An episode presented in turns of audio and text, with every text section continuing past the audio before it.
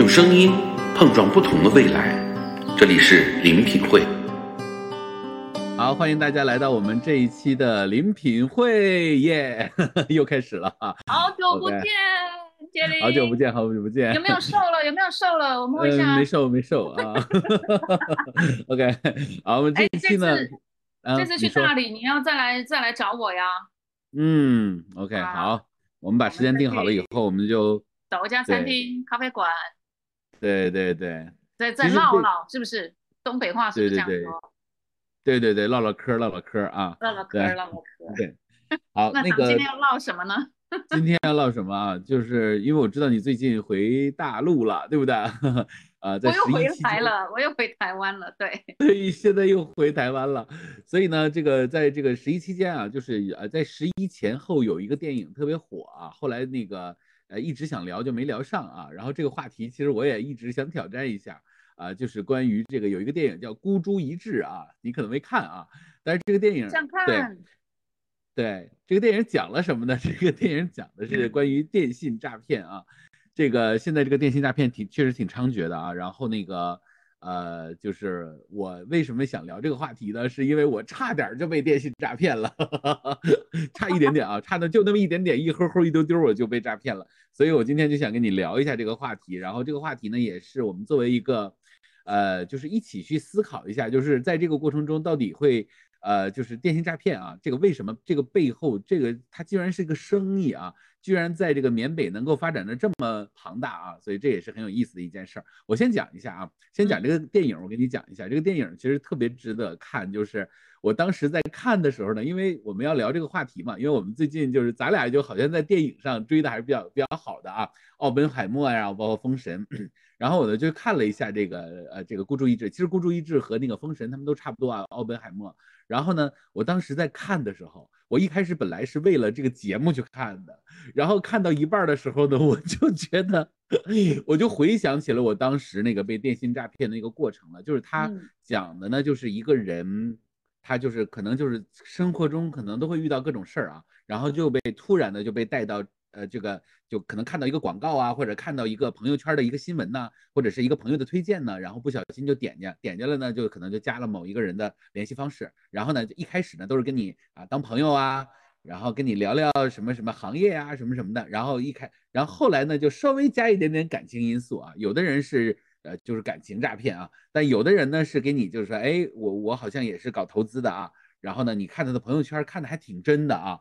就是其实是这样啊，没有遇到电信诈骗之前，大家都不觉得自己会被电信诈骗，你知道吗？对，我觉得那 是那是一群比较能说没有认知的人之类不好意思，我不好意思说那个字，可能会哈哈哈对对对对，然后然后我就是，当然跟这个人聊完了以后呢，基本上呢，就是他就会给你一点小小恩小惠、小蝇头小利啊，比如说你先投一个小基金呐、哎，你去上去，你去了呃弄一下啊，你注册一下，结果你一注册以后呢，你的什么呃，他就让你什么电话号码啊，然后这些信息他就要公开。公开完了以后呢，它最主要的就是在你的电话里会窃取你的这个通讯录和你的这个呃这个这个这个这个照片的地址。那那好像也没从来没想过，这这这好像这个，因为咱们平时也呃 A P P 上也都会跳出来说，哎，它可能会啊、呃获取你的那个邮箱啊，或者获取你的那个呃这个，所以这个就也没当回事儿。然后呢就。开始，然后结果呢，他就会把你的这个身份证，因为我们有我们有个习惯啊，就是经常把身份证会拍成照片，因为发来发去嘛，就存在我们的那个相册里。结果呢，这个里面就出问题了，就是因为他会呃，就是用你的这个身份证去注册什么，比如说什么贷款呐、之类的。然后呢，你，然后他他他会设个套啊，就是说，哎哎，我我今天那个要给你弄个东西，这个东西是要是是是是送你礼物，或者是要赚钱的。啊，然后一会儿会给你发一个呃短信啊，然后如果有验证码，你告诉我。其实这个时候就已经是电信诈骗了啊，但是你你是，但是你没有没有注意啊，因为你跟他聊了很多天了啊，所以呢，大概孤注一掷讲的就是这件事儿，就是说他在缅北是有整个这么一个像工厂这么一个地方啊，然后大家就天天把这个做广告、聊天以及怎么去诈骗你的这个整个，它是变成了一个这个产业链，其实就是其实不是一个人在跟你聊，是很多人在跟你聊，但是你整体就感觉到你在跟一个人聊啊。然后呢，整个这个聊的过程中呢，是你以为你在跟一个人从头到尾在聊，而且你还很兴奋，甚至还有一种好像谈恋爱的感觉，对不对？或者是认识了一个非常好的朋友的感觉。嗯，你是说这个很多人是说他是用 AI 技术吗？不是，他就是人。很多为什么是很多人，但是又让你感觉一个人？这我不懂。因为他他他是这样，他跟你在聊的时候呢，他说，哎，我那我们我们视频一下啊，就彼此之间见一下面，是不是？然后呢，你就会打过去电话，然后你就看到这个人了。然后你会觉得，哎，这个人就很真实，对不对？其实他跟你视频是要获取你的这个面部的那个，跟他识别你面部信息，他要拿这个东西去去去贷款的啊。所以，但是因为我们就没有防着嘛，是吧？因为现在你看我们腾讯会议啊，这些都是，所以现在有很多这种电信诈骗，就说，哎，我要退你款，然后你要到腾讯会议，然后他通过腾讯会议直接就获取你的这个视频信息啊。所以我们现在视频信息也成为一个特别呃，就是要谨慎的，就比如说 Zoom 啊，或者是这种腾讯会议啊。你其实露脸儿这种东西都非常有可能被抓取，然后呢，就可能就印证了啊。当然这是另外一个方向。我们现在露脸，然后又放在社交媒体，那这不很好取得吗？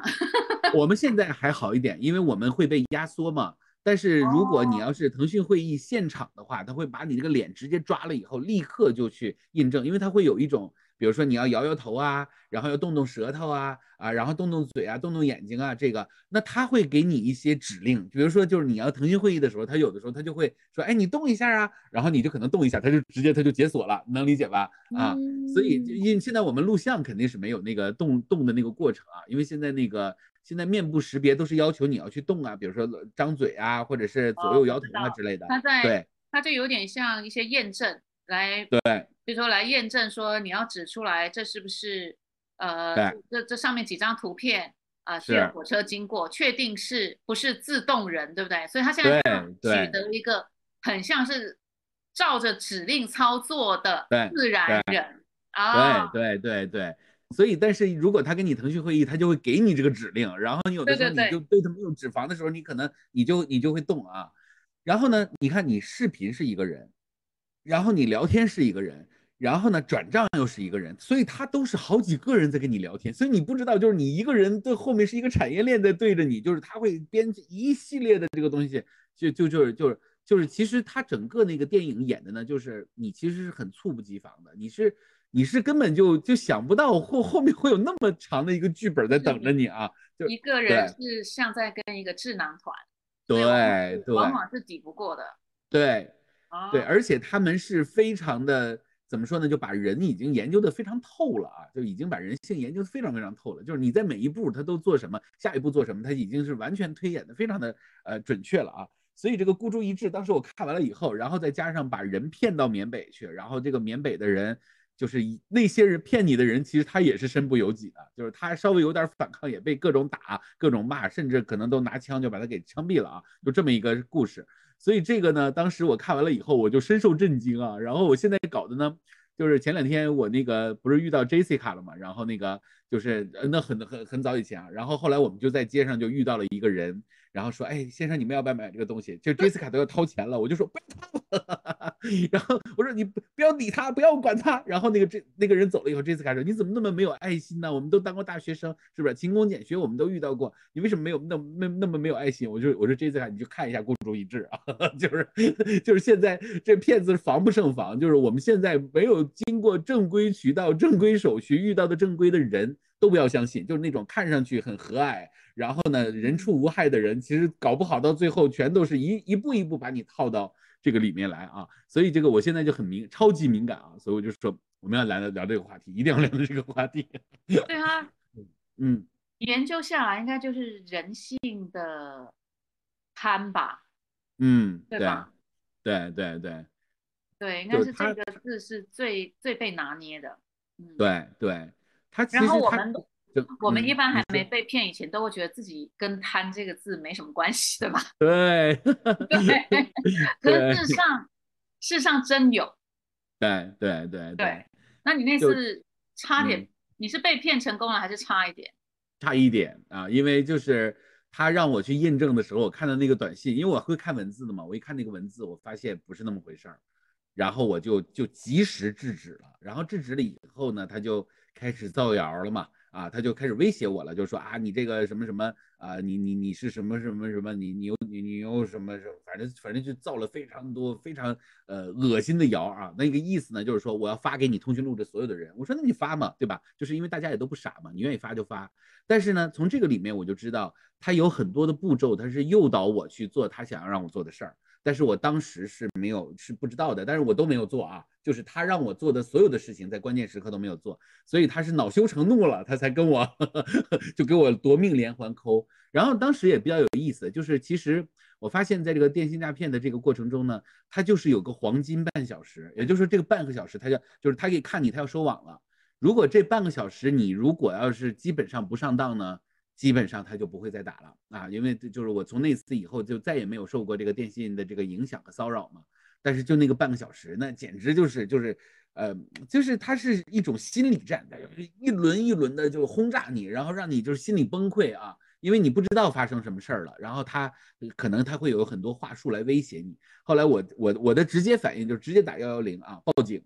然后呢，幺幺零就跟我讲说你电话号码是多少，我就说了，说完了以后说这一定是缅北诈骗，你千万。不要再接他的电话，这第一个。第二个，呃，不要上当，所有的事情都不要管他。我说那他威胁我说什么要什么造谣啊之类的，然后因为我里面还有很多合同啊什么这些东西，他要给我曝光。他说你让他报没关系。我后来我想了一下，也是，好像也没什么，是吧？那报就报吧，反正乱讲也没关系。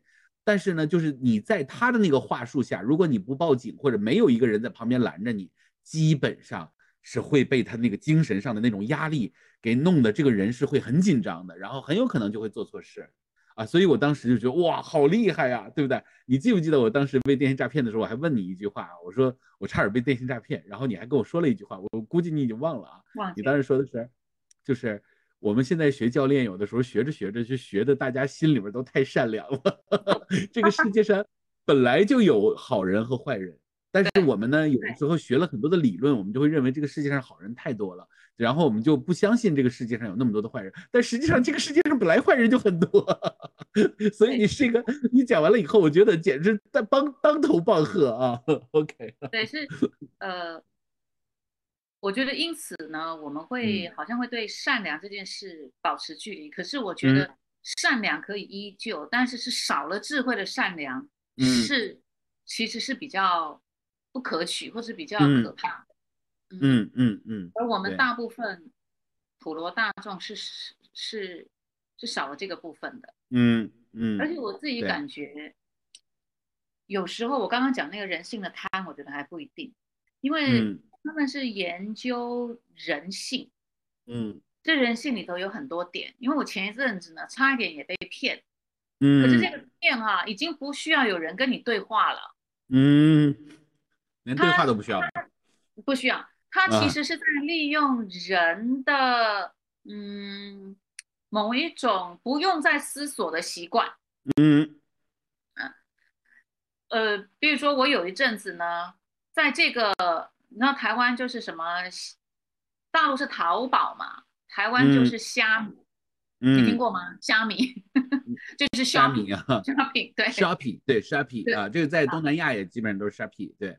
对，那当然，网络上购物不止这个嘛。好，所以我有一阵子是比较密集的，呃，在某一个商店买这个，在某一个商店买这个。嗯。那么我们呢，又通过 Seven 取货。嗯。因为现在现代人与有的公寓，它就像我们家就没有什么管理员，你知道台湾有的就是这样。就这样一栋公寓，对吧？哈，嗯嗯，没有管理员管理的，嗯。嗯，那首先就而且 Seven 很方便，嗯，所以我们在订这一个我们买的东西的时候，都会去选一个 Seven 或者是全家作为我们取货的地点，嗯，好，当我们去 Seven 取货，而且你确实知道你这一阵子啊有订订这个东西，订那个东西，嗯。所以你只要收到短信通知你去取你订的货，你会觉得很理所当然。嗯，而且他很厉害的是，他把金额定在你觉得合理，因为金额定太高，你会马上会去会去想，哎，我有什么定这么高的吗？对吧？他就定在那个，嗯，比如说台币一千七呀，啊，嗯，就差不多就一个金额，对，三百块钱左右，嗯，对，让你觉得这是属于我生活的范围，合理，嗯，对，所以你就收到短信啊，然后这个短信跟你订的其他东西的短信一模一样，嗯，就是这个文法跟内容一模一样。呃，什么？谢谢你购买了什么我们家的东西，请 于几月几号前取货啊？凭这个码，呃，或者是这不巴拉巴拉巴拉，呃，不然我们的货就会送回去了。那作为一个你觉得合理的生活活动，嗯，我们就会按照时间去，对不对？好，嗯，而且呢，去了那边的时候，呃，我们又又有别的事忙嘛，看一下手机，然后就哦，取货。啊，手机报一下，你就觉得整个操作，其实你是麻木的。对 对，呃，然后而且哈，这个店员他们比我们事先知道某一种诈骗手法已经在进行了。嗯，店员就问我说：“你确实有订这个货吗？”我还没有反应过来。OK，嗯，不一切都是我合理的生活。嗯。我觉得店员烦了，你知道吗？嗯，因为我们不认为会有这个手法，然后我就一千七，然后我觉得我最近差不多就是这种一千、两千、两千五差不多的。是，我还觉得就是一副那种，你快把货给我，因为我想走了，就不要墨迹了，是吧？对，就在那么一刹那，嗯，真的，我觉得这真明明就是那么一刹那，觉得，哎，我有订这个东西吗？嗯。然后我就反问店员，我说你为什么会特别问这一句？嗯，他说因为对最近这种快递诈骗多起来了，所以我要跟你确认。嗯，所以我跟你讲，他已经进行到你的生活合理范围内。嗯，也就是你不会再动一点脑筋说再再做确认。嗯，特别你在一个时间，如果你的货有订个两三件。三四件，嗯，不同日期来，嗯嗯，对，嗯，然后你也不见得会会真的去对对说，哎，这个一千七的是哪一个？嗯嗯。嗯嗯，而且啊，他们又用那个盒子弄个大大的，嗯，让你觉得你好像真的收到了一个很贵重的，你很期待收到的东西。我现在是在讲我那种心理反应，就是你不疑有他。他们把人性真的拿捏的死死的，拿捏的死死的，就觉得你即将收到一个就像大大的，你回去要去开封的，嗯，可是你脑子真的想不起来它是什么，是，嗯，然后那店员曾经提供的一点信息，你也差一点就溜掉了，嗯，我也不知道哪来神神来一笔，就觉得哎，等一下，你为什么特别问我这句话？然后他才说，因为最近这种快递诈骗很多，嗯。然后我就在问，我说那我这个东西不领怎么样？他说不领他就退回去了。我说那就不领了。OK，因为反正不管我有买没买，是不是我买的，我只要不领，我就不用付这个钱，对不对？嗯。那么如果是我订的东西又退回去，商店应该会联系我，对不对？对。对。第二个，如果我买的东西我都记不起来了，可见他们有多重要，退回去吧。退回去。对。就真的就差不多，我觉得就几秒间的事情。嗯嗯嗯，我那时候就非常愧对店员，我觉得我给他一个不好的脸色，可是人家是好心的。嗯嗯嗯，对，嗯嗯，明白。对，我说你看这整个过程没有人跟我们通到一句话。嗯嗯，对，所以他已经是用一种都市人，比如说繁忙，嗯呃，又爱在网络上订购，嗯。如果万一他确实有数据可以知道某一支电话号码，嗯，他购物的频繁的程度的话，呃，事实上这个跟我们的贪没有关系，嗯，对，这是跟我们某一个习惯，嗯嗯，对，然后这个比如说像我可能就不会太去记得我订了什么，它的价格多少，嗯嗯，然后当我再回去看那个短信的时候，确实没有商店的。呃，有一个类似什么贸易商，嗯，但是没有货品的名字，OK，嗯，对，因为他如果有货品的名字，可能会提醒这个消费者，哎，我没有买那个呀，啊，那可能是保养品、衣服，任何东西，我没有买，所以这个时候就提醒我了，我对于我做什么事，要么要有记录，要么要记得，要不然就有人就是趁你这个虚，就是你习惯里头的漏洞，他就进来了，他跟贪一点关系都没有。嗯嗯嗯嗯嗯，对。你说到这一点的时候，我就在想啊，就是说这可能是一个网络时代大家都可能会遇到的一个问题，因为我们可能平时在生活中的时候呢，我们有非常多的习惯，比如说聊天，对吧？哎，我认识了一个朋友，其实我现在加朋友是非常非常谨慎的，因为我们的朋友圈子，说实话就那几个人，对不对？但是有的时候可能不经意间，可能比如一张海报或者是一个朋友的推荐。他也不是他，他其实是个无意识、无意识的一种推荐。你加了这个人，但你加了这个人以后呢，其实因为呃，我们都会去看这个人，其实我们不会，我们不会真正的去看这个人他是否真实存在，我们就会看他的朋友圈儿，然后通过他的朋友圈来看他的真实性。比如说我们看到了这个人的朋友圈，然后觉得哦哇，他发了一两年了，而且都是真很坚持在发的。那我们可能真的认为这个人是一个真人，对不对？然后呢，包括呢，有的时候可能我们通过朋友圈还看到了他的小红书，看到了抖音，那我们就更确定这个看来就是一个真人，对不对？不可能是个假人，而且他的时间线他一直这么走下去，我们会觉得说，那这也太麻烦了，是吧？要他他要骗我的话，他也不应该这么麻烦。所以我们会很自然的就可能就相信这个人了，然后再加上呢，他对于人性的拿捏，他跟你聊着聊着聊着他就熟了。那包括呢，你比如说像呃这个呃就是你刚才说的沙皮的这些诈骗，他就是他把你的数据掌握清楚了，他对于你你对于虚拟环境的这种这种认识他摸清楚了，他就开始诈骗。那其实我们现在生活中有很多那个所谓的割韭菜也是这个道理啊，对不对？就是。你看我们在抖音上也好，还是在呃什么什么视频号也好，还是我们所谓的啊，现在我们去呃这个去做一些所谓的这种见证也好，其实就是大家在，其实就是在就是像我们这个打打官司一样，在留下证据链，对不对？就我做证据，我做一个一个的见证，然后呢，其实有的时候就我我经常会遇到这样的情况啊，有一个小伙伴来了跟我讲说那个哎老薛我挺不开心的，我说你为什么不开心？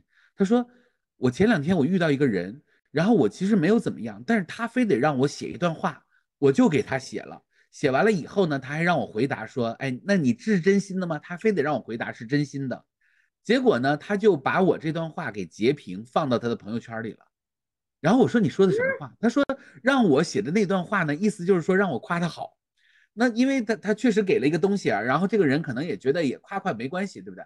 但是他没想到的是，这个人把就是让他写的这段见证的话。”然后呢，就让他从他的那个朋友圈，呃，让他从他的那个聊天区里把它写出来，他就能直接截屏，把它截到那个人自己的朋友圈里，说你看看我的这个 这个人，呃，就比如说薛铁林啊，或者是品璇这个人啊，多么的厉害，你看他他都见证我是多么的厉害了，对吧？就是他用朋友圈的人去做自己的背书，然后他很刻意的让那个人去写，然后再用这个人的话再，然后他就跟我讲，他说他说老薛，他说我特别想让他删掉。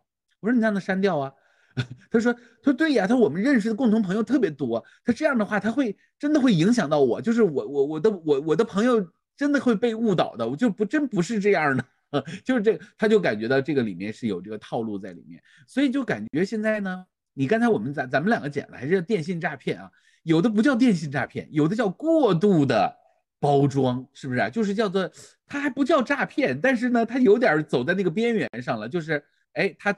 制造一些东西，然后呢，让你去相信它，这个我们就把它称为割韭菜，对不对？就是过度的宣传，对不对？就是一个基本的套路，就是说，呃，今天今天我们也看到那段视频了，说有一个人说啊，这个一个人开了二两百两千七百家店，实际上那个人只开了二十家店，对不对？然后呢，然后呢，说这个这个人的一个一个一年的营收只达到一个亿，然后他说这个可以达到十七亿的营收，对不对？哎，你就会发现其实。就是说这个话的人，他其实已经是一个挺大 V 的了，对不对？而且，呃，在微软也做过，然后呢，在全国也是自己也是一个公知，对不对？而且还有大号，但是，哎，他就是能犯这样的错误，而且这个错误的话呢，他其实他犯出来的时候呢，其实真的还不一定有人 care 这件事儿。其实他他的信众其实可能还更相信，哎，那就我们这老师刘老师也没说错呀，刘老师只是一个口误而已，而且也不是刘老师的错呀。但是你就会发现，其实可能从他的嘴里的很多的数据都没有那么严谨了。也就是说，他都是在在各地在找一些比较刺激人的数据去做。所以，我们从这个角度上来说，有的人叫做直接电信在诈骗，但有的人呢叫做数据造假，你知道吗？是不是？他没有诈骗你，但是他造假，但其实到最后他也是要变现的，对不对？嗯，对，他不能叫诈骗，但是他形成一种迷惑。嗯，对，嗯，呃，对，就是，嗯。就是让自己处在一个没说清楚，嗯，然后进可攻，退可守，嗯，有的时候一个经常迷惑别人跟迷惑自己的人，长久以后，嗯，他不会觉得这是迷惑，嗯，那可能觉得，嗯，他可能会觉得这是一种想象。或者是这是一个直觉，嗯，对，嗯，呃，然后，嗯，我觉得现在有有一种情况是让人，嗯，说要他负责任，嗯，你好像又觉得。你说不出来他要负什么责任，嗯，或者说说要我负责任，我也说不出来我要负什么责任，嗯，但是你又会觉得很气，嗯，这是我这是玩什么？这是玩文字游戏还是什么啊？比如说一段文章或者一段话写了，他好像写到让你。或者说到让你会觉得同意，嗯，可是这个浮想联翩，嗯，对，它是有迷惑性的，嗯，它会让你同意的时候觉得他是说完整的，嗯，等到他需要否认他不是这么说的时候，你再看，确实他也没有说完整，就是我天真了是吧？对，进可攻，退可守，嗯。他版画有的是有意识的，因为他会玩这个游戏；有的是无意识的，那种无意识是来自于，嗯，他习惯让自己处在一种进可攻退可守的安全感。嗯，所以你说这个人真的是不能再继续麻木了哈。嗯嗯。呃，你说到这一点的时候，我就想起了当时那个我在那个就是油管上啊，看到那个小崔啊，都我们都知道，就是我那个人的人名不能提啊，就我们就叫小崔，小崔啊，小崔，反正就某某勇什么什么什么元啊，我们这么提啊，这个这个这个人名现在是一个不太能提的名人名啊，但是小崔呢是这样啊，他说了一句话，我觉得他说的挺有道理的，他说现在呢，其实。呃，在网络中或者在新闻这个领域里，其实现在呃，我们有很多的大学的院系里没有在教新闻，因为不是有一个叫某雪峰的老师啊，就我们也不说人名啊，某雪峰的老师，他们就说新闻系不要报名，新闻系那个怎么怎么样啊？其实那个小崔他就说，他说其实现在没有新闻系，他说真正的新闻是要讲究证据的。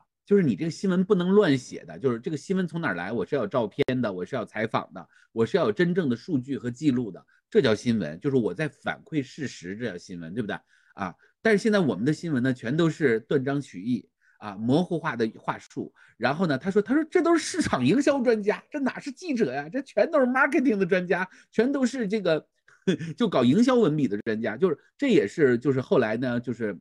就是这个，在中国这有一个非常有名的一本书啊，叫这个定位啊，就是这个这个这个呃这个的这个写定位的这个这个这个这个这这这哥们儿呢，他其实基本理论，人写的时候人其实是没有这么想的啊，人家说，哎，我在市场营销的时候呢，哎，我其实是呃做定位，然后占据人的心智模式。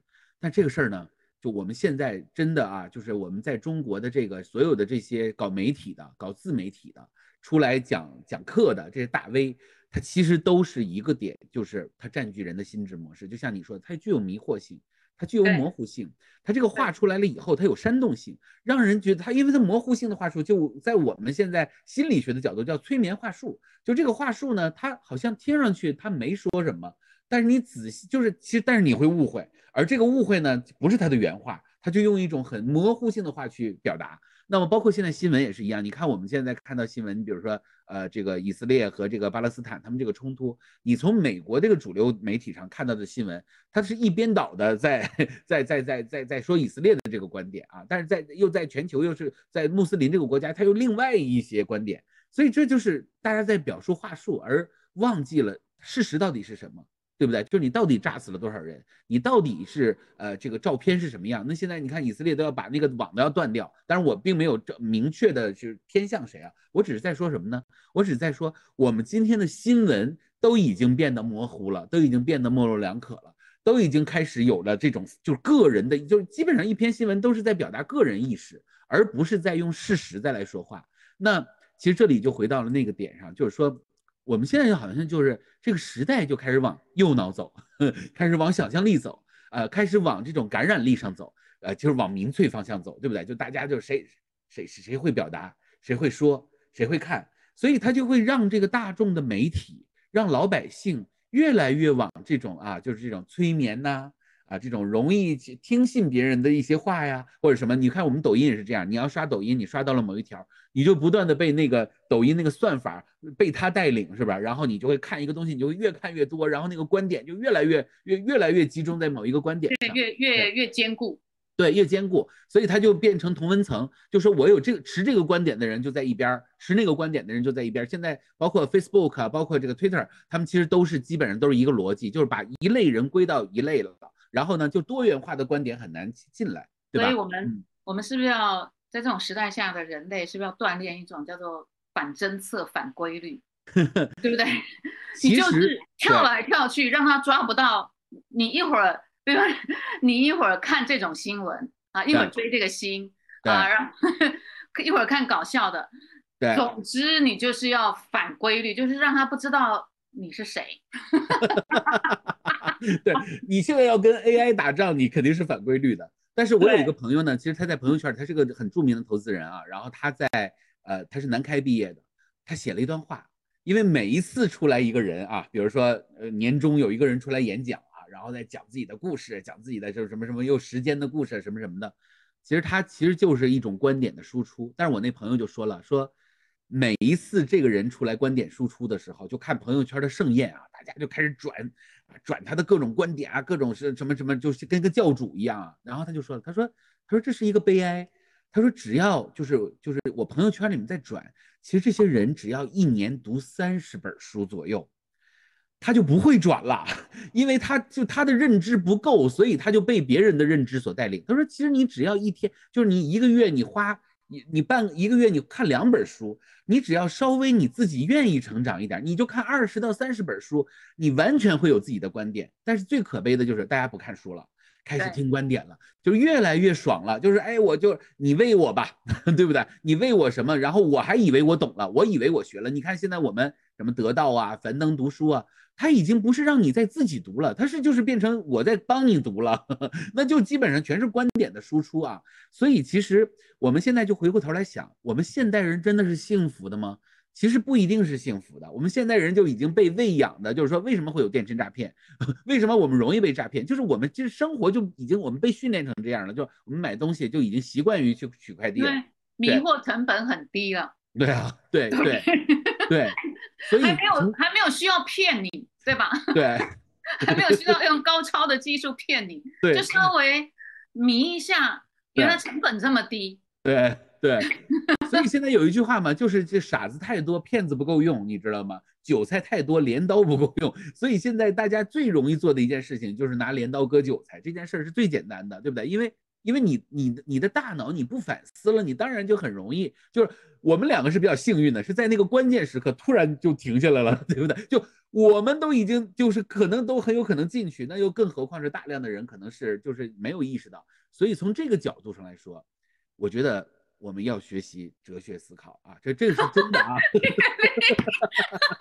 哎哎，你觉得我这个观点对不对？你觉得我这个观点对不对？就是哲学思考其实就管这事儿，它就是批判思维啊，对不对？就是他要站在对面去想这个事情，真的是这样。对对对，批判性思维，然后独立思考，然后独立思考呢，我真的蛮赞同我之前读的一个帖子，他说你没有读上一百本经典，嗯嗯，别太别太妄想独立思考，嗯，我我非常赞同铁林，你知道我现在啊，我呢，哎呀，嗯，跟你讲啊，拿出一本书，在读中国文学史啊，OK。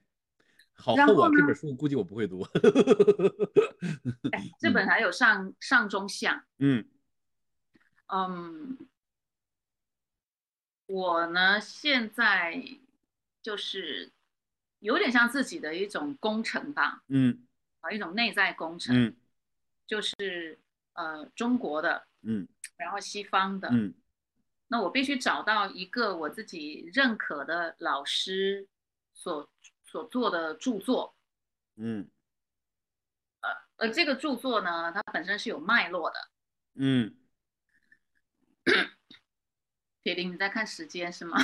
没有没有，我在我我刚才我在我在搜索一个诗词，一会儿我要跟你表达我这个最最近我喜欢诗词，我一会儿再跟你说，嗯，好，对，好，啊，然后呢，因为这个文学哈。它一定离不开，呃，离不开有一个作者，对不对？嗯嗯。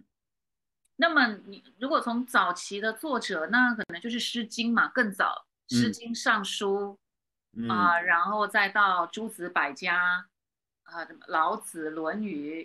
啊，然后唐诗啊，这个这个叫做这个楚辞、汉赋、唐诗、宋词。宋词，对，它一定有一个作者，嗯，作者一定生活在历史里，嗯，在时代里啊，也在制度里，嗯，对吧？你你一个苏东坡，你就是在唐朝、在宋朝的制度里嘛，嗯，对不对？然后你一个一位王羲之，那他就在。东晋的制度里头，嗯，就每一个，而且他的他就是因为那个时代可能给他的苦难，所以他做的那个诗，嗯，他以他做的那个词，嗯，或者他从苦难以后又见到什么，嗯，呃，这个更超脱了，于是他又有那首诗啊，他又写的那个赋啊，或者是这个汉高祖，对不对？嗯嗯嗯嗯，写了他那个。然后呢，嗯，我就以这个为主轴，嗯，呃，只要在诗还在这个上古诗经的范围，我就会听呃历史学家讲这一段，嗯，诗词学家讲这一段，嗯，啊历啊还有什么呃哲学家讲这一段，嗯，也就是把这一段啊从文学的角度，从哲学的角度，从历史的角度，嗯。啊甚至从艺术的角度，嗯。对不对？因为在这个上古时期，它的青铜器，嗯，要一路一路整理下来，嗯，这个真的叫做旁征博引，嗯，这真是个大工程啊，大工程，而且一定要呃相当有根基的教授，嗯，教授呢，他可他要读好久的书，嗯，他还要读到博士，他还要教学好几年，嗯。所以他是比我们更深入、更早把这些东西都摸透，嗯，然后提炼出来，嗯，由他们来带领我们怎么去认识那一个时代、那一个作者，在那个制度之下，在什么情况之下，巴拉巴拉巴拉巴拉，嗯嗯，我跟你讲，我只要一天有大部分的时间，我是就我这样看哈。然后呢，画线做笔记，嗯，然后再听不同的老师，嗯，呃，他在这一段时间，而且每一个老师呢，即使即使他要诠释《诗经》，嗯，有的是非常灵性的，嗯，有的是非常哲学的，嗯，有的是非常文学的，嗯，有的是非常，呃，所以你知道，我只要有一天这样的时间。很长的时候，是真的很幸福的，嗯，而且很很安稳，嗯，甚至很疗愈，嗯。那那时候我好想跟人分享说，哇，那个那谁那段诗跟那段诗，可是可是想想谁要听我说这个呢？啊，算了，继续自己读吧。你太可爱了。对，对，而且有时候你读到的时候，是你真的会感受到，比如说某一种悲凉，某一种心酸，嗯，某一种无奈，某一种不得已，嗯，但是在在那个时代，虽然皇帝不一样。对吧？虽然穿的衣服不一样，可是那心里的感受其实是一样的。嗯嗯嗯。然后，哎，人家就那么走过来了。嗯嗯啊。OK。嗯。对，所以呃，我反正我在我做的课里头，我是想办法把这些设计进去，或者是一直鼓励。嗯嗯。大家要去接触。嗯。而且呢，不是。不是那一种现代人，呃，就出了现代书，嗯嗯嗯，最好是真正学术界的人，他引领你，因为太艰涩了，太难读了，嗯嗯嗯嗯嗯，对，对，但是他的生命经验，嗯，加上他对学术的那一种敬意，嗯。嗯嗯，哈。呃，跟诚意，嗯，然后他萃取出来，嗯嗯，他已经把把很多我们叫做糟糠，糠，呃，是不是叫糟糠？呃，糟糠，嗯，糟糠，对，他已经把糟糠的东西，他已经能够把你放到一边了，嗯，因为我们已经管人家太多了嘛，嗯，而且这个敬意也不不像人家那么那么敬意，嗯嗯嗯，所以。我就非常慎选这这种好的教授，嗯嗯，然后让我生存在这个时代，嗯，可是是以非常宏大的，嗯，去认识这个呃我所处的大年代，嗯，这个大年代可能三五千年，嗯，因为我你知道我是上过很多身心灵的，嗯嗯嗯，那我到这段时间我才真正体认到，嗯。人在大里头是得到疗愈的，嗯。嗯。嗯，所以学 coaching 啊，学很多，我知道有很多朋友其实往小里面钻了，嗯嗯。嗯嗯，他是学了很多工具，对不对？嗯，可是那个小就是说一直在分析我为什么会，嗯。我为什么会放不下呢？嗯，或者是我为什么会呃，还有还有什么，我都可能都想不起来。但是就是，嗯，就就是往小里头了。嗯嗯嗯，OK。可是你只有把自己放到这种大，嗯，大到这个时间长河里头，已经有成千上万的人，嗯，经历过比你还要难经历的，嗯，你才会。才会觉得，呃，现在所处的时代还挺好的。嗯嗯嗯嗯，OK，嗯，而且真的是挺好的。对对，你说到这一点啊，我刚才就是你不是说我刚才在搜东西吗？其实我在搜。哦，狮子，狮子，好。对，呃，我最近呢也是看了一个，就是一个台湾的小伙伴做的一个节目啊，你我都知道，姓唐的那个。然后呢，他请来谁呢？请来张大千的弟弟，叫张大春啊，然后也是个文人啊，很厉害。然后他们两个就在研究什么呢？研究伟人的文学素养，所以呢，他们就做了一期呢，是专门做毛和蒋啊，就我不能提全名啊，因为不太容易提。好，毛和蒋，然后呢，他其实他们在这个里面呢，就说说蒋的这个，就是蒋的日记，后来就公开了嘛。然后说，哎呀，这蒋这个文学水平真的是，哎，就是。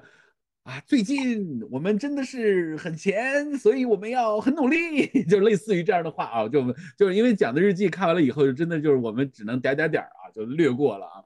然后呢，他们就说说，就是毛当时在写这个叫《沁园春雪》的时候，其实他当时是没有什么名气的，就是而且毛毛当时也挺年轻的啊。他这个《沁园春雪》，他当时在写的时候，就这个这一篇文，就这一篇诗，呃，他自己写的这个词啊是。其实他是没有想发表的，因为他就是众多的作品里面其中的一个。然后他自己写完了以后呢，他就放在那儿。他是后来被一个人给找出来，然后是九年以后那个人找出来就翻出来，说哇，这太牛了。所以当时是这么，而且那个人是在民国时代的一个人啊。然后呢，他当时呢就呃复制了一下，就是就是也以春沁园春这个写了一篇，也是一个词啊。但是那个就是说，哎，完全跟那个毛的那个那个气势是不能比的。所以当时当当当他们现场就念了那个北国风光，哎，你你你知道那个毛的那个千年春雪？我知道。北国风光，千里冰封，万里雪飘啊，长城内外，呃，分外妖娆，对不对？然后他在讲这个呢，就是他在讲这个这个的时候呢，他就说，他说你看看人家写的这个，就是他的这个词，他的这个押韵。包括他的这种抒发这种情感，人说那个当时毛在写的时候，他其实自己制造了非常多的词，就这个词里面是有是有他自己制造的语句，比如说山舞银蛇，原驰蜡象，这个是没有的，就是山舞银蛇，原驰蜡象是在成语里面根本就没有这个词，他自己自己创造出来的词，但这个创造出来的词非常的图像化、形象化，是不是？然后呢，他最后呢就说这个。唐宗宋祖，对不对？惜秦皇汉武，略叙呃略书文采。唐宗宋祖，呃稍逊风骚，一代天骄，成吉思汗，只是弯弓射大雕。他其实意思就是说，这些人都挺伟大的，但是呢，都你看文采的，要么就不好，要么呢就是哎没有，就文采上没有那么好，对不对？要么呢就是要么就只会打仗，只会只是弯弓射大雕。说俱往矣，属风流人物。还还啊，还看今朝，对吧也叫还看今朝啊，就这个没关系啊，就看怎么读。他其实没说到底要数风风流人物看谁，但大家都知道看谁，就看他，对不对？哎，这就真的是就是从文学素养上来说非常牛，从这个胸襟上来说太牛了，你知道，就是他能写出这样的一个词来，对不对？啊，然后所以就是我现在呢，其实我小时候就是这些我们都背过啊，但是就包括这个咏梅啊，这个呃这个飞雪迎春到啊，然后已是悬崖百丈冰啊，又有呃这个呃什么什么那个又有花枝俏啊，俏也不争春，只把春来报，待到山花烂漫时，他在丛中笑，就是这这个毛的这些诗词啊，都是非常非常的好读，然后文采非常的好，然后最重要的是。他就是能每一个词都表现出他内在的这种品质。那我从这个角度来说啊，我就觉得说，咱们别认为好像这个人家做一个伟人就那么简单，人能做出那么伟大的事就那么简单，那背后都是真的是历史、文学、哲学素养，他都跟着的，对不对？所以现在我就感觉我们现在这种自媒体呀，这些呃，我当然我不是批判啊，但是我觉得也要批判，就是说我们是不是现在动不动就 MCC？动不动就 PCC markers，是不是？就我们能不能就是有点出息，是不是？动不动就是我们要成为什么什么亿万博主啊，然后要要赚多少钱啊？啊，动不动就是哎不能变现的，都是一切不能变现都耍流氓。动不动就是中国第一位。对对 对，就是我们能不能就是有一点点就是那种对于文学、对于知识。对于学问，就是我我自己在发出这个啊，就是我觉得我以前也是这样，但是我现在呢，也不是说自己现在有多好，我现在也开始慢慢慢慢开始回归，就是我我开始看一些大学的公开课，讲孔子，讲庄子，对不对？哎，讲左传，讲论语，好好去听一听，对不对？小时小的时候我们在学的时候都是当课文背的，对不对？从来也没想它背后有什么东西，现在把它都捡起来，所以我其实现在反而觉得，就是说，其实我我觉得就是我们当然要。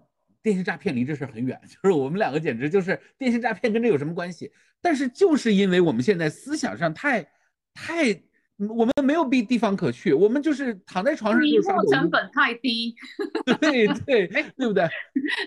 那这个之所以之所以让人家可有机可乘，是因为我们真的也太浅了，嗯嗯，对吧？就是嗯，对各方面都很浅，包括对人性的了解是啊，对。对世界、对社会的认识、对文化、对文明，对，甚至连可能对中国、对中国人的理解都很浅。是，是。对，那可是呢，偏偏这个时代又又害怕自己浅，嗯，所以得用一种我懂很多，我能说很多 来来呃呃来掩饰吧。嗯嗯嗯，对。你知道前一阵子我其实蛮想跟你聊一个话题，结果今天哎突然发现。我那天突然觉得，呃，我们应该是，我觉得从可能应该是从工业革命，嗯，之后，整个就是走向一种很分科，嗯，对吧？但是你看中国的中国的古人，他们是既是政治家，嗯，还是军事家，嗯，还是书法家，嗯，还是文学家，是，还能写诗，是，对，还能作画，还能作画，嗯。啊，也能做饭，那 对。对，还可以调音律，对不对？调素琴阅金经嘛，对不对？嗯，对，呃，当然可能那个时代，呃，确实是有那种氛围，嗯。让他们呃成为那样的人。只是我们是不是也应该停下来？我们已经被分科到，嗯，人们的思想整天就在想，呃，我应该做什么才对嗯嗯啊、才有出息，嗯才有前途，嗯啊、呃然后嗯，所有的兴趣跟人的涵养、德行的发展都摆在这之后。嗯嗯，嗯只图就是我是做这一行还是做这一行更有前途。那更不要讲父母从小学就一直在想他应该走理科还是走文科。哎，都别说父母了，现在很多成年人都说我这辈子要拯拯救别人的道路，对不对？好多人都说这个话。对，然后就就觉得我好像选错路，我这一这一生就完了。嗯那你看看，当然古代他可能只有科举，他也是想要进去这个这个就是为官嘛，嗯就他也没有停止写字啊，他也没有嗯停止画画呀，他也没有嗯停止作诗啊。嗯然后我们现在变成呃，比如说呃，来学一个哲这这个思考，可能都在想这跟我的前途有没有什么关系？嗯对吧？如果嗯今天我们来开个嗯，开个诗词，可能也是被考量，这跟我的前途有没有什么关系？有嗯有有用吗？没用嗯吗？嗯都都是这样考量的。嗯嗯，那我反而现在非常提倡，怎么样活成那个那个样子？你既能嗯写诗，又能作画，又能当 CEO，对吧？嗯 嗯对，哎，你你刚刚讲到那个，我要跟你讲，我这次不是去去那个深圳，嗯不对，去那个广州东莞，啊，东不是去了华为吗？啊，啊，然后参观那个松山湖，参观嗯欧洲小镇。我也要去，我我我我争取十一月份去一次，或者十二月份。要 要不要我我们十一月时候我回程，我们一起去，再 找再找华为的小伙伴，所以就是值得去是吗？嗯值得去。嗯然后最后我们是应该是在最后天快黑之前，我们就参观到那个图书馆嘛。嗯嗯嗯，那因为它图书馆你是可以进去参观，然后你可以拍照，但是他不，他建议他希望这个照片不要对外，嗯嗯不要有社交媒体。嗯，然后那时候进去，你真的觉得在这个嗯人类的智慧跟知识底下，你真的觉得自己很渺小。嗯，逛了一圈，你都会觉得每本书都就是觉得 你要拜一下是吗？对膜拜，嗯嗯甚至我最近在重新追这个芈月啊，嗯先不管这个事实是不是这样，但是呢，呃，芈月不是楚国人吗？嗯然后她是陪嫁嘛，嗯。陪着嫡嫡女嫁到秦朝嘛，嗯。秦国了，还不能叫朝，嗯。她叫她秦国。呃，其中有一一堆嫁妆啊，就是楚国的书籍、嗯。典籍，嗯。因为在当时秦国应该比较少这个东西，嗯。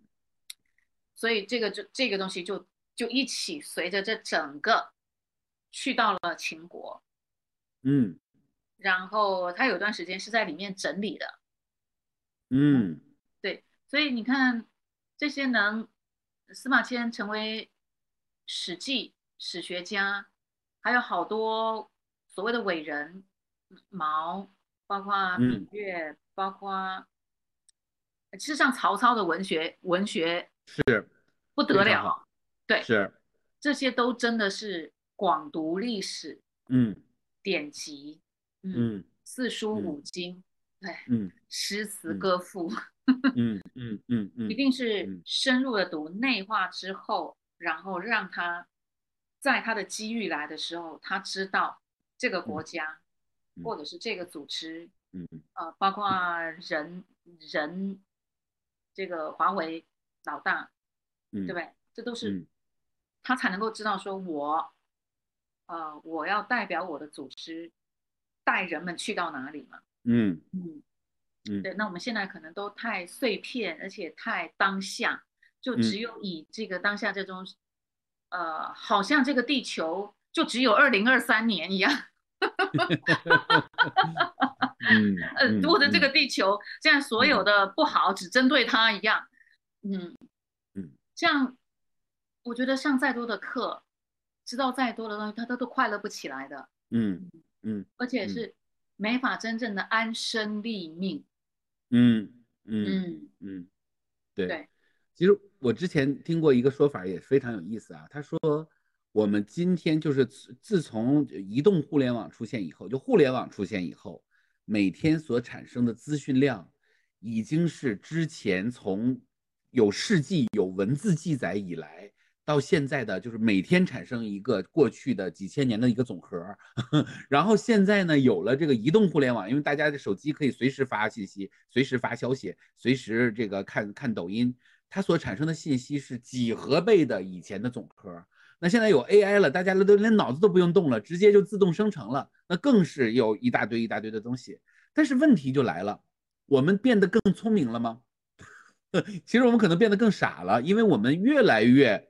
没有思考了，就是其实我们现在的很多的媒体，包括我们有很多小伙伴啊，我们很多小伙伴他原来是呃北大毕业的，然后呢做这个跟视频呐跟这有关系，他最他最应该毕业的地方去到的工作的地方是什么？是抖音，后来他就不去，我就问他为什么，他说我的我的背景其实去抖音是非常好的，那我说你为什么不去呢？他说因为我去的这个公司是要用算法让人不动脑思考。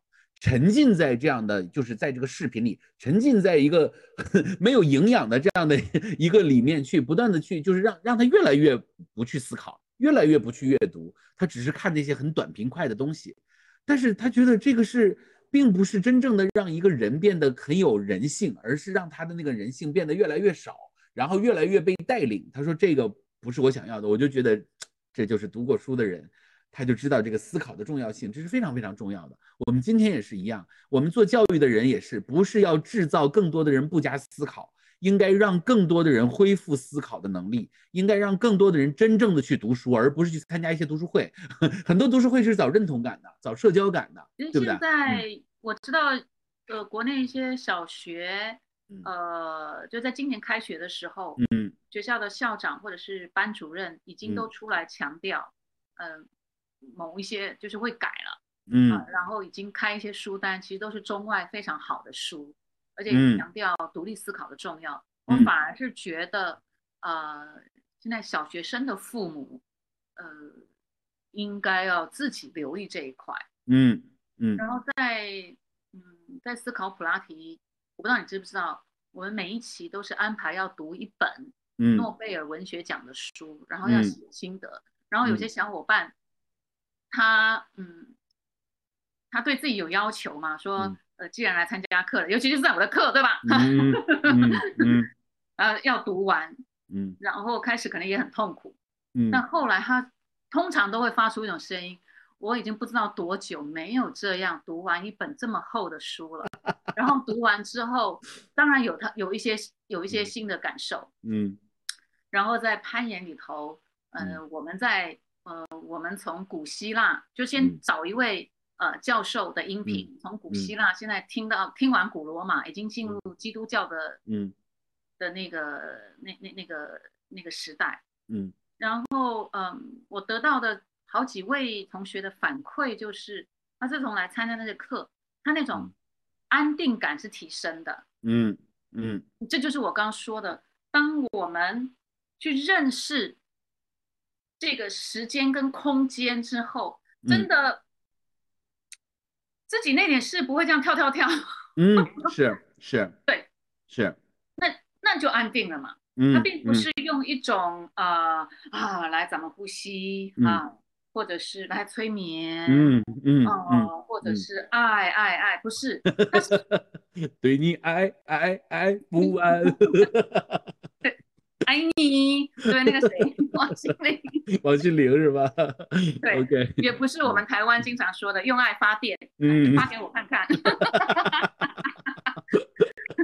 而是你真正的去认识，嗯，这个地球，或是说这个这个人间，嗯，实实在在出现过的，我们叫做各种滋味，嗯，生离死别，嗯，兴衰，嗯，对，嗯，那这些全部都把心打开了，去认识，确实在那一朝就是有那么恐怖的事情发生，嗯，确实在那个年代就有人坚守他的信念，去推动什么事情，嗯。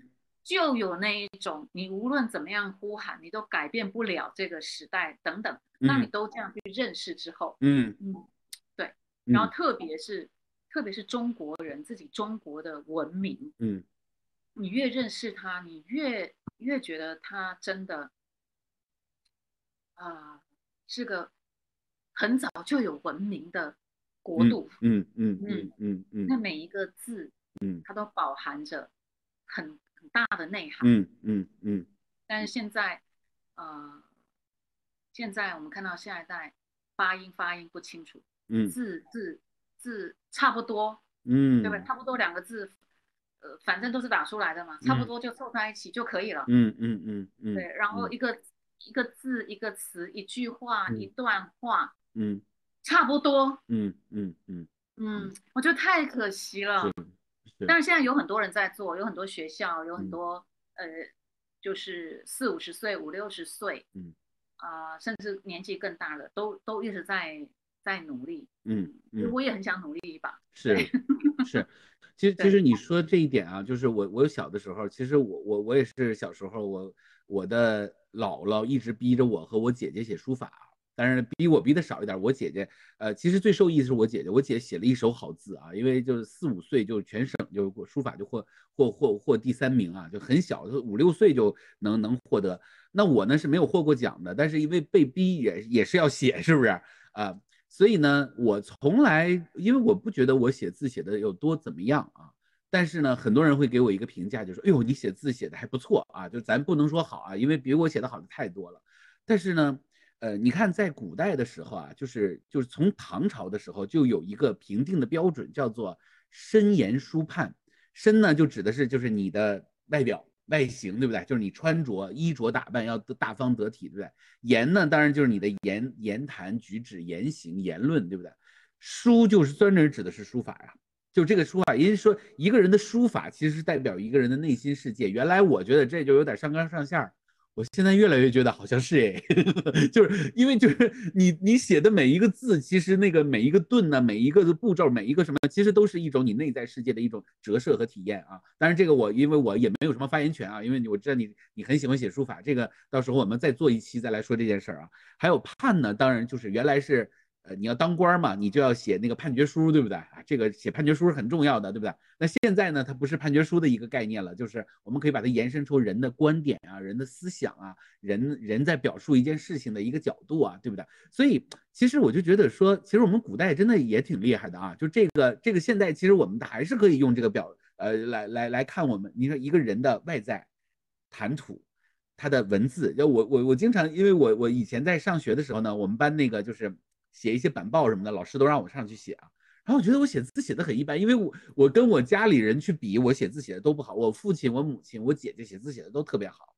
到我这儿呢，我觉得我写的一般啊。但是因为我就练出了一个什么呢？呃，狂草，所以我写字是非常那个就很乱啊。但是呢，它就自成一体。但是呢，就是这个部分呢，实际上就是我们的语文老师经常会跟我讲说，哎呀。写一手好字，受益终身。那当时，因为他是跟我讲啊，他的意思是说，哎，觉得我写的字写的还可以啊。可是呢，我个人觉得没有怎么样。但是真的，你现在回想，我现在四十几年，快五十了，我我就在想，还真蛮还蛮受益的啊。就到哪儿去，我只要写几个字，经常会有人说，哇，这几个字写的还不错，对不对？就人家会说，哎呀，这你写的字哦，真的还不错。那都我都写的很一般，我都觉得受到这个赞美。所以其实我我会感觉到。就我们其实，呃，有很多的这个中华文明的一些东西，一开始父母在逼着我的时候，其实我是并不心甘情愿的。但是我发现，在在那个初期的时候，按照古人的那个方法去做的时候，真的还是受益终身的，对不对？背点古诗词啊，或者是什么的，嗯，对，字啊，嗯，语言啊，行为啊，嗯，它事实上都是这个存在的表现嘛，嗯，那按照中国人，其实就就是他的心性，嗯。他的他的心性是那样，就一定会那样说话，嗯，他的字一定是那样呈现，嗯，对，对，你知道我们我在儿童哲学就在上一堂课，我选了两首诗，嗯，啊，一个是陈子昂，一个是哎我都忘记了，那这两首诗呢都有流泪，嗯。嗯。嗯。所以我一方面要他们念诗，嗯。啊，因为你你念过，嗯，然后一方面呢要他们用感觉也好，嗯。啊，或者用文文字出现什么字也好，来分析，嗯，这两种类的差别，嗯，哎呦，他们，嗯，那当然要稍微一种有一点引导啊，哈，比如说什么天，呃。什么前前不见古人，后不见啊，有前后，有古今，然后念天地之悠悠，独怆然而怆然而泪下。哎，这个人是在什么情景？因为他在什么情景，他就会选天地前后嘛。嗯嗯嗯，按照小朋友们，嗯，都说，我感觉，呃，这是一种，嗯，更大的事。嗯，那他们 对啊的一种孤独感、无力感。那稍微大一点呢，他说我感觉他这个泪跟国家有关。OK，嗯，对。那另外这么小的孩子吗？那就就五六年级。OK，五六年级也很厉害了，能说到这一部分。然后另外一首是蜡炬成灰泪始干。嗯，对，也也是流泪，对不对？嗯，好。嗯，呃，我感觉这个是他个人的事。嗯，有的直接就说这就是一种情爱啊，友情什么什么的。嗯，那还有小朋友呢，他会说后面这一首就是一种无，嗯，前面这一首是一种呃有底下的无，就是说有天有地有前有后有古有今，嗯。的那一种孤单。哎呦，好深啊！你看，是啊，其实我们不用去分，对我们不用去，呃，不是刻意的去解读诗，嗯嗯嗯，而是就这样这些字，因为字词就是一个人的存在嘛，嗯嗯嗯嗯，然后我们是通过这个这个字词，用我们可能理解的，嗯，在理解的。深一点，深一点，深一点，因为这个背后是一个人的存在，是，嗯，是，嗯，所以而且是人的存在，对，就多少有在，我在做一点，嗯，可能是一个种子，嗯嗯。嗯，对，然后我们上一次念的是，呃，再上一次念的是《诗经》啊，就是君子好逑，嗯，然后让他们也是把它念完。然后哪两个词你觉得特别有意思？无论是无论是它的读音有意思，还是呃你听看不懂，你觉得它有意思 啊，或者是你觉得它美很有意思，啊就跳出来。嗯，哎，对啊，OK，就就想在这里头让大家接触接触，就是这种瑰宝啊。嗯嗯嗯，这这是这个这个中国。文化的瑰宝，嗯嗯嗯，我们真的就只碰这么一点点，都觉得哎呀，滋养的不得了，太滋养了，对，嗯，真的是这样，对啊，嗯，对，所以其实就我们可能今天时间差不多，我们要停在这儿，但是我觉得接下来我还想跟你聊，呃，我题目都想好了，就是我想在华为图书馆做管理员的日子，然后我们就着这个话题再继续聊下去，就比如说像，嗯，诗词啊，啊，然后读书啊。然后人类的这种智慧啊，以及我们如何去学习，因为我觉得今天的主题，我们虽然在讲电信诈骗，在讲这种人不思考，然后容易被割韭菜，甚至我们已经开始呃被知识化的培养，然后我们越来越去适应这个社会，让我们变得越来越没有思想。但是从与此同时，我觉得这个社会也有一种力量，就是在呼唤我们啊去学习这个所谓的引号的无用之学。你比如说读诗词有什么用呢？对不对？学哲学有什么用呢？对不对？学历史有什么用呢？呃，如果你非得说他能赚多少钱，我觉得他有点难度，对不对？就他不能马上立刻给你赚钱。但是其实也就是说，就是像你说的，就是人就是要在就是要去学这些所谓的无用之学。它的最主要就是我们的人生的广度、宽度和厚度会变得很不一样。我们当我们遇到了像电信诈骗啊，像人生走不过去的坎儿，或者是我们可能遇到了一条新闻，或者是我们遇到了一个八卦性的事件，我们可能就比别人稍微多那么一点点的思考，或者一点点的厚度，或者是一点点的觉察。可能人生就会很不一样，就就一点点，不用特别多。所以我觉得那个那个就是我们就是为什么要去培养孩子，为养为什么要去培养大人？我们人其实都有可以运用大脑思考的更深入的这个部分，只是呢，我们被喂养的越来越不需不不往这个方向走了。来，你说，嗯，对，就是一方面是我们在当代嘛，啊，然后有教育，有有各个方面，然后我觉得。就上班这件事情，让很多人，嗯，脱离了什么？嗯，对，嗯，因为我我我其实也蛮多 coaching 的，都都都在就在机构上班嘛。嗯，我觉得遇到事情的那个想法好单纯。嗯嗯嗯，对他，比如遇到他主管对他，啊，或者组织发生什么变化，嗯，那一种那种不知道怎么处理的那种单纯。或者是那种担忧，你都觉得，嗯，那你就是没有认识世界啊，嗯嗯，对，嗯嗯嗯，嗯，但是只要我就用点这种历史啊，嗯，文明啊，稍微让他看一点啊，嗯，呃，他就他就觉得他真的太浅、太狭隘、太单薄、太单纯，甚至有一点愚，嗯。嗯。嗯。可是这不是一个人两个人啊，这是很普遍的。嗯，对。然后他就是班上的，当然这个他会去上班是跟这个社会有关吗？跟这个世界有关。我以前也是上班的，可是班上的已经有点有一点这种，好像遇到什么事情都是很大的事儿。嗯嗯嗯，对，怎么跟员工讲话也也也不知道怎么讲，然后来了一个老板。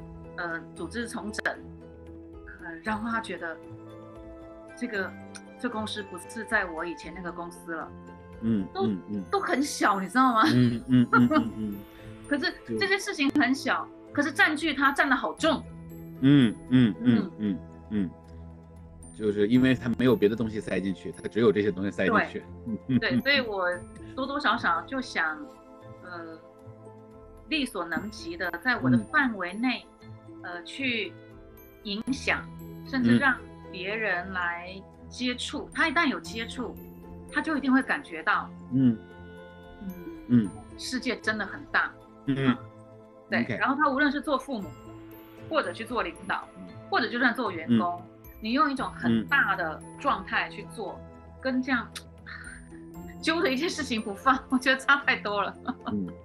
是，好呀，你待会儿有课对吧？好呀，好呀，好呀，嗯，好，我们我们今天呢聊的不够爽啊，我们下一期再继续聊，然后我们把这个聊聊，争取把它聊爽，好不好？